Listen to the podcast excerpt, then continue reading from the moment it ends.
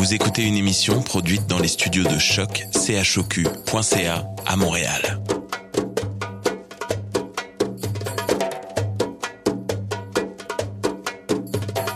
Bienvenue à Radio Dodo, une émission dédiée aux tout petits enfants en difficulté.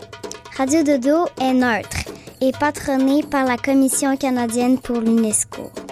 مرحبا بكم في راديو دودو إذاعة عالمية من أجل كل طفولة الذين عاشوا الصعوبات راديو دودو مبادرة حيادية تحت رعاية الهيئة الكندية اليونسكو Welcome to Radio Dodo, a radio dedicated to all children in difficulty. Radio Dodo is neutral and patroned by the Canadian Commission of the UNESCO.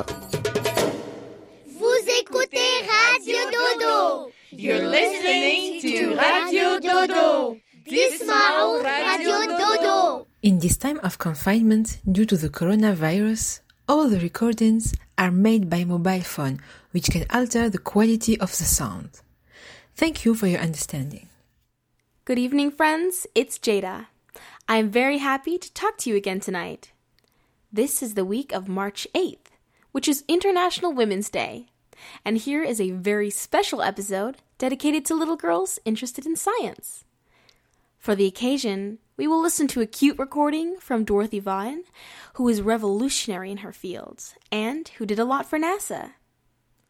Afterwards, Debbie Derryberry, who voiced Jimmy Neutron in The Adventures of Jimmy Neutron, Boy Genius, is with us to read a story she wrote herself. Finally, I read a very special story that I chose for this episode. I'm also a part of a science TV show where we try out fun experiments on a test dummy and see what works and what doesn't. I love learning about science and being a little crazy sometimes, and I have a lot of fun doing it. Have a good night. And to all the little girls listening tonight, don't forget believe in yourself and dream big.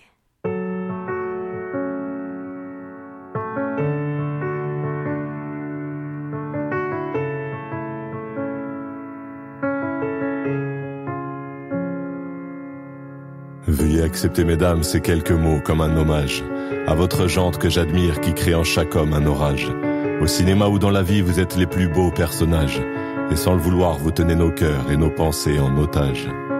Veuillez accepter, mesdames, cette déclaration comme une tentative honnête de réparation.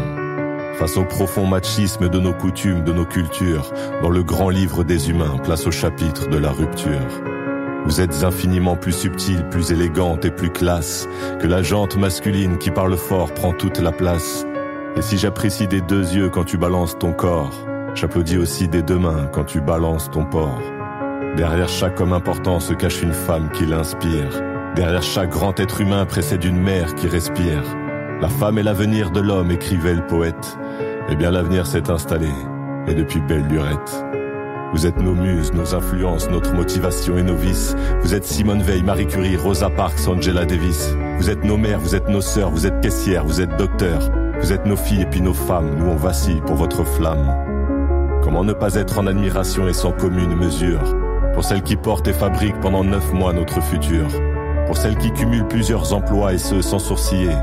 Celui qu'elles ont dans la journée est le plus grand, mère au foyer. Veuillez accepter, mesdames, cette réelle admiration de votre force, votre courage et votre détermination. Veuillez accepter, mesdames, mon aimable faiblesse face à votre fragilité, votre empathie, votre tendresse. Veuillez accepter, mesdames, cette petite intro, car l'avenir appartient à celle qu'on aime trop. Et pour ne pas être taxé de premier degré d'anthologie, veuillez accepter, mesdames, cette délicate démagogie.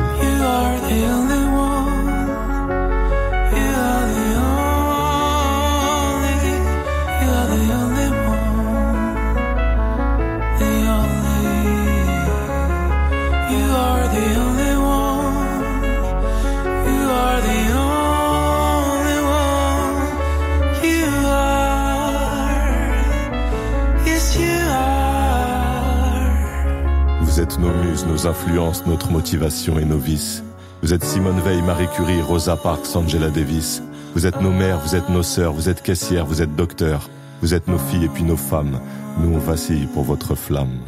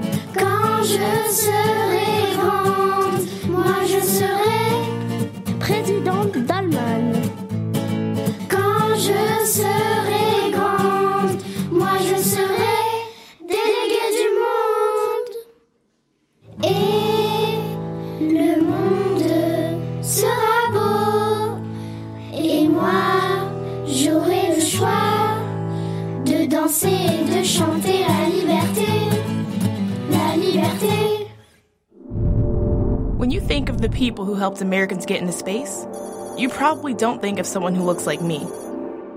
Hi, I'm Dorothy Vaughan. I loved math, and I was good at it. So when I saw an ad for a mathematician job at NACA, I knew I couldn't pass it up. NACA was trying to attach rockets to airplanes, something no one had ever done before. They put me in the West Area Computing Unit, an all African American group of brilliant women mathematicians. Because of Virginia's Jim Crow laws, we were segregated from other parts of NACA, even though we were just as smart and talented as anybody else. Not only did we work in separate offices, we had to use separate restrooms and sat at a lunch table in the back of the cafeteria labeled colored. Most folks didn't even know our unit existed, but our calculations helped send satellites into space and put a man on the moon for the first time in history. And get this we did all these calculations by hand. We were called computers. No, not whatever machine you're using to watch this video, human computers. Still, some people didn't take us seriously.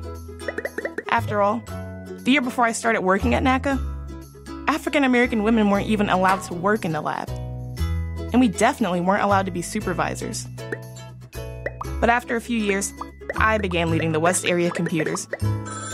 And in 1951, I became the first African American supervisor in NACA's history. I knew I couldn't be a computer forever, though. Eventually, electronic computers replaced us. So I taught myself a programming language called Fortran. I taught other women Fortran too, and made sure they got the pay and promotions they deserved. Of course, I was one of many who paved the way for women of color to work in science. NASA desegregated in 1959, and while things still aren't perfect, now no matter who you are, you can be anything you want to be. From a mathematician to a programmer to an astronaut. As long as you do your math homework.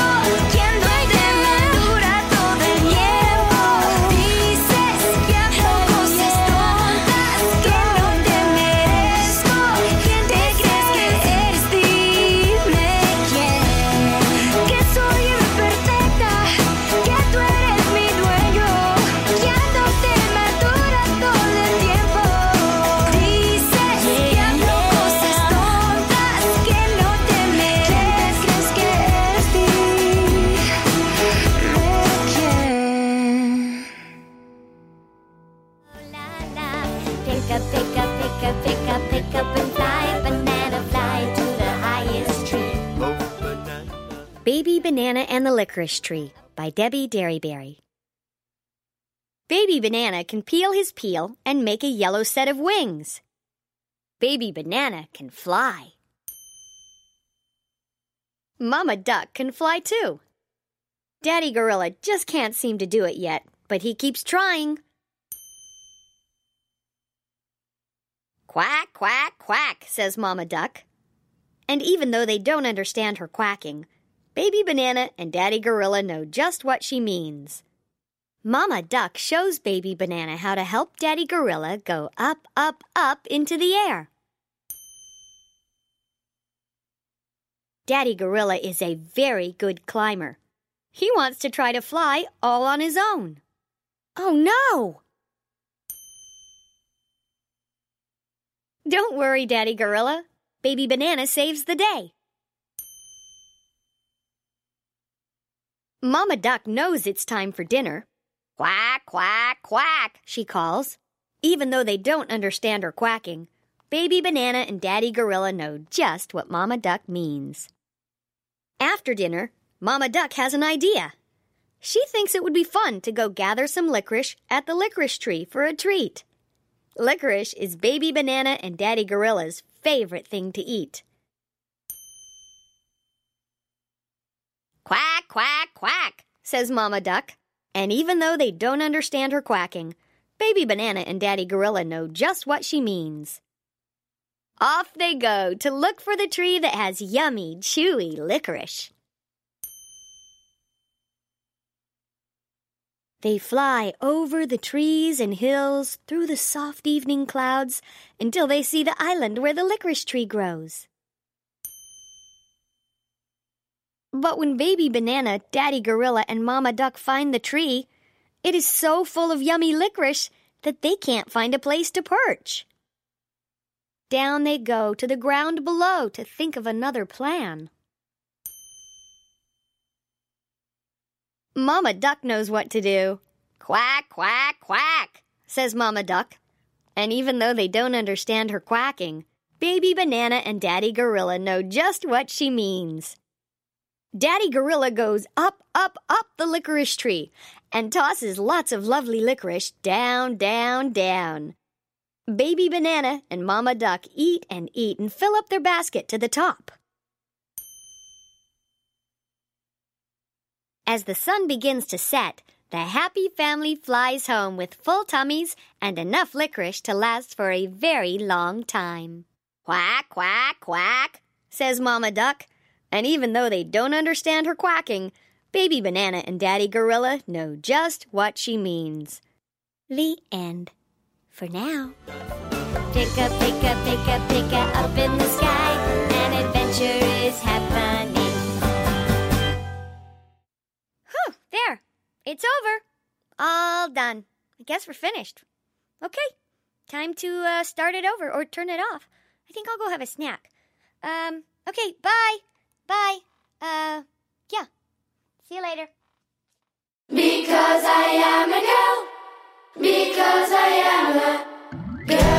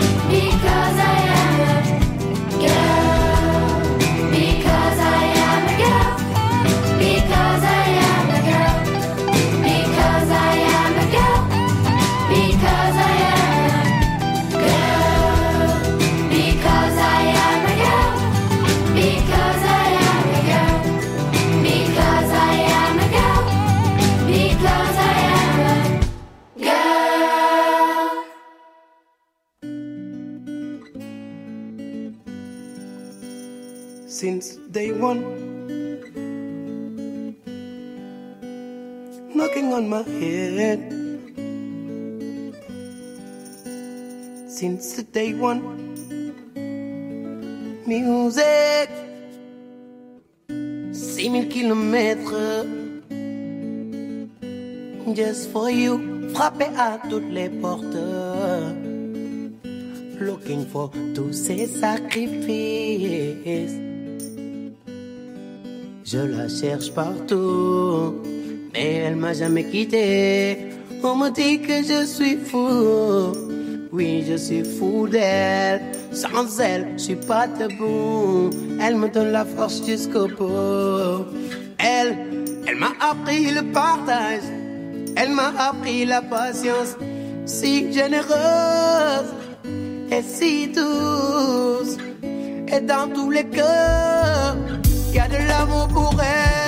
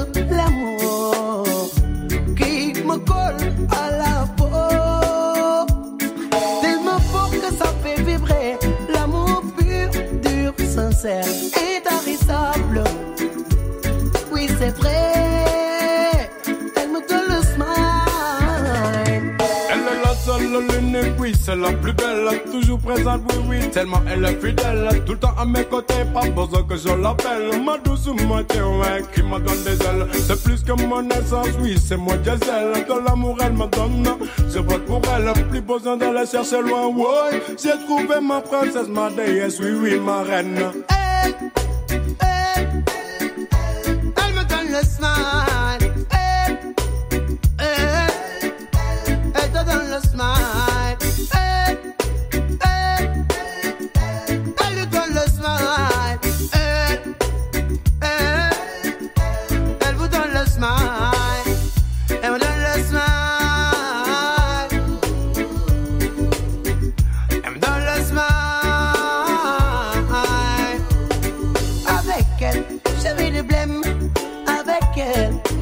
flemme. Elle les mots, l'oxygène, la joie qui me promène, l'indispensable qui coule dans mes veines, la force qui brise mes chaînes, me la donne cette ta dans mon cœur, c'est elle qui règne.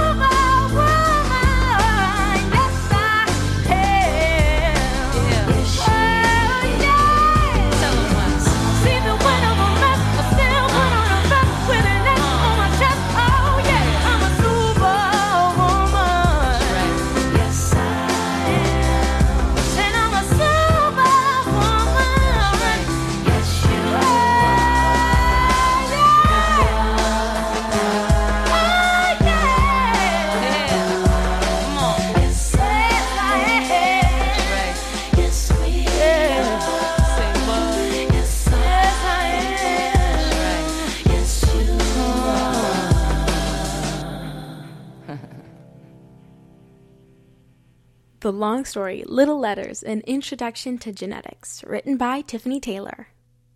Barry, a scientist, was out for a hike with her dear daughter Daisy and darling son Spike. Though a forest they followed a dried riverbed till they saw something move in the shadows ahead.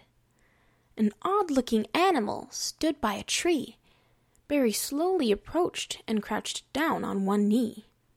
Its tummy was round and its tail was long. Its shoulders and arms looked athletic and strong.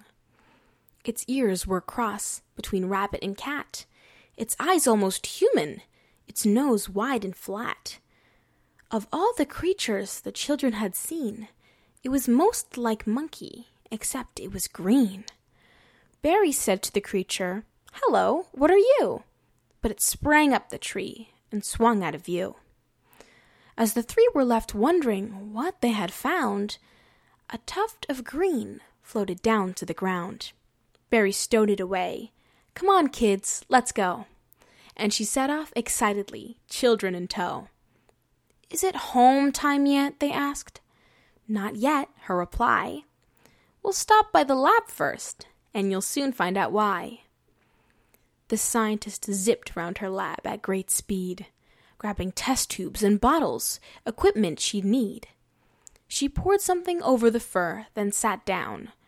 What are you doing? Spike asked, as confused as before. If we look, she replied, very closely inside it, there's something in there that should help us decide it. Your body, you see, is made up of cells, like the bricks of a house, and in each one dwells a recipe telling each cell what to do. It makes me, me, and what makes you, you. It's up of letters G, C, T, and A, wrapped up in a molecule called DNA. The four work in pairs T with A, C with G, and though simple, this code builds complexity. A stopwatch was beeping. She sprang into action. Mixed this with that to create a reaction. Hang on, Daisy said. You're telling me that all creatures are made of A, T, G, and C? Yes. Four little letters write every part. From a wing, leaf, or fin, to an eye, leg, or heart, be you butterfly, buttercup, bird, girl, or bear. It's the chemical code that all of us share. These letters form pairs, which gather together in groups we call genes, that instruct your cells whether to make your hair curly, your eyes brown or blue. They tell every part of you just what to do. Spike stared at his mother, scratching his head. But I got my eyes from Dad, you said. Your DNA comes half from Dad, half from me. And inside each cell is a mixed recipe. Your eyes take after Dad's family line. Be thankful the shape of your nose is like mine. And if you have kids, it will work that way too, with half of their DNA coming from you. Spike looked unhappy. If I'm just my genes, I'm not sure I know what being me means. Will they help me be good? Or play football or spell? What if I don't have those genes in my cells? Barry gave him a hug. You are your genes, true, but so much more goes into making you you. Genes can't make you kind, they won't help you spell. You must practice the things that you want to do well. Your genes play a part, yes, but then so do you.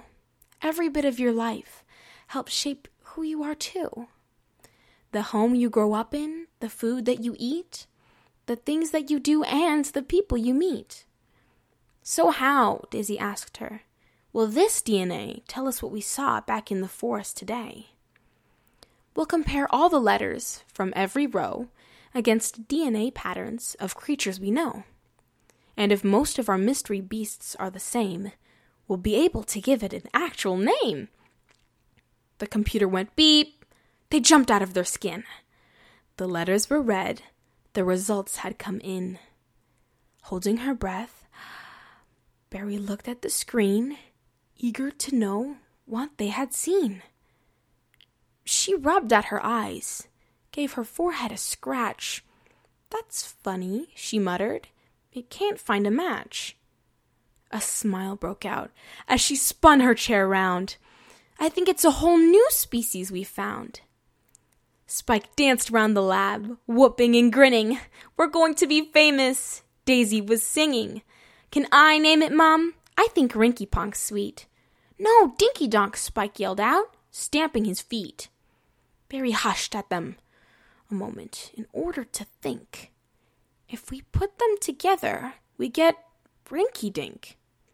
They remembered the creature they'd met in the woods, and all three agreed that name sounded good. The sun was now setting. Barry said, Time to go. But, Mum, said the kids, shouldn't somebody know? Hmm. Given how long they have stayed out of sight, I think, Barry said, it can wait one more night. In bed, we can dream about all of the other mysterious creatures we've yet to discover. And just for today, let Rinky Dinks be a secret treasure between you and me. The end.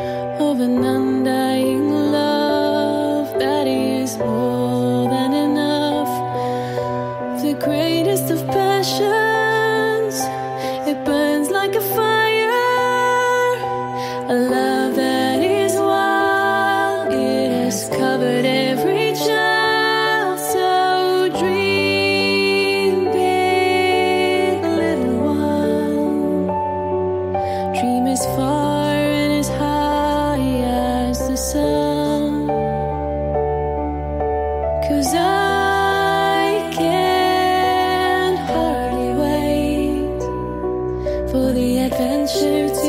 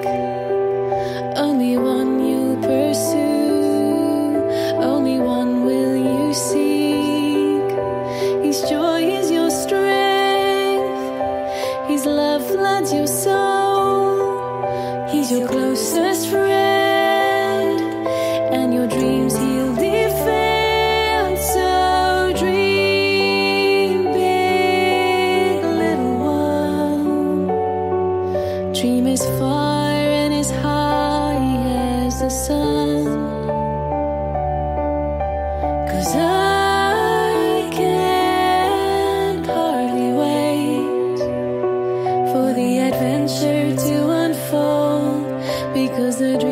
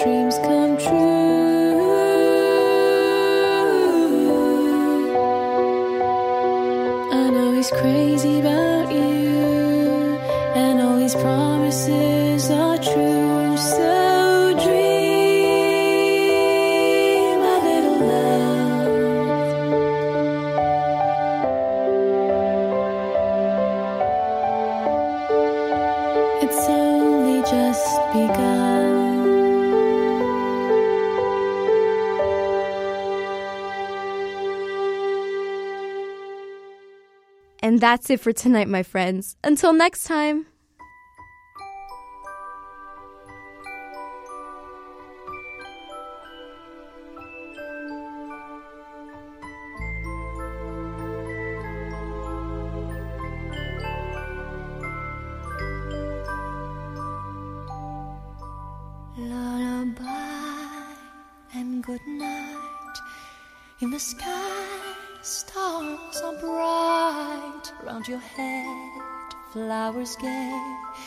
Set your slumber till day, lullaby and good night.